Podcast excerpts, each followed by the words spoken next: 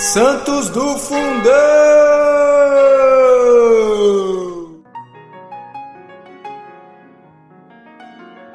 Fala galera, hoje, 18 de março, vamos falar sobre Santo Eduardo, rei e mártir. Filho de Edgar, o Pacífico, rei da Inglaterra, de Etelfreda ou de Etelfreda, Santo Eduardo foi batizado por São Dunstan.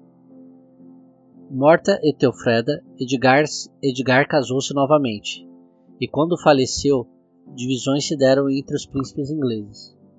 Uma parte fomentada pelo, pela madraça de Eduardo desejava no trono o príncipe Ethelred. Eduardo, auxiliado por Dunstan, acabou por vencer a resistência que lhe faziam e pelo santo homem que o batizara, foi sagrado na presença dos senhores todos. Eduardo foi dócil aos conselhos de Dunstan, piedoso e afável, bondoso e pacífico, foi prudente e sábio. Ora, Eufrida, derrotada, jurara vingar-se do enteado, esperava unicamente a oca ocasião propícia.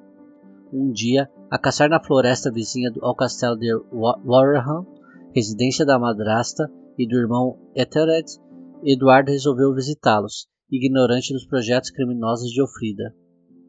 Eufrida, vendo-o aproximar-se, movimentou um pajem, armou-o e instruiu-o, e com um copo d'água fresca foi ao encontro do enteado, oferecendo-lhe beber, que o calor era grande.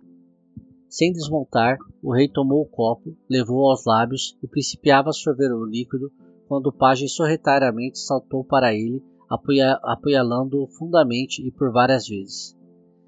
Eduardo, com a dor, deixou cair o copo, e agarrando as rédeas do animal, que se assustara com o insólito salto do assassino, conseguiu dominá-lo e direitá-lo para alcançar aos seus.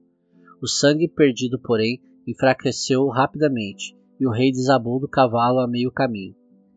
Era 978, e Elfrida fez tudo para esconder o crime. Enviou homens à procura do corpo com ordem de trazê-lo, o mais escondido e secretamente possível.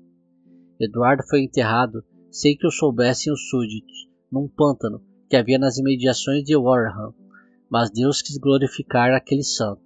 Um facho de luz indicou o lugar onde o haviam enterrado. Descoberto, muitos doentes recuperaram a saúde tão somente com tocar-lhe o corpo.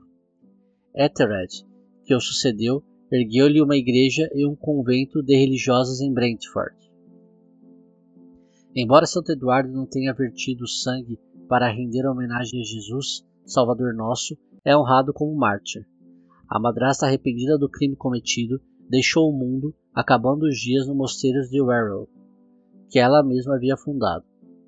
Não se confunda este Eduardo Mártir com o homônimo, também rei da Inglaterra, o Confessor, festejado em 5 de janeiro e também em 13 de outubro. Santo Eduardo, rei e Marte, rogai por nós.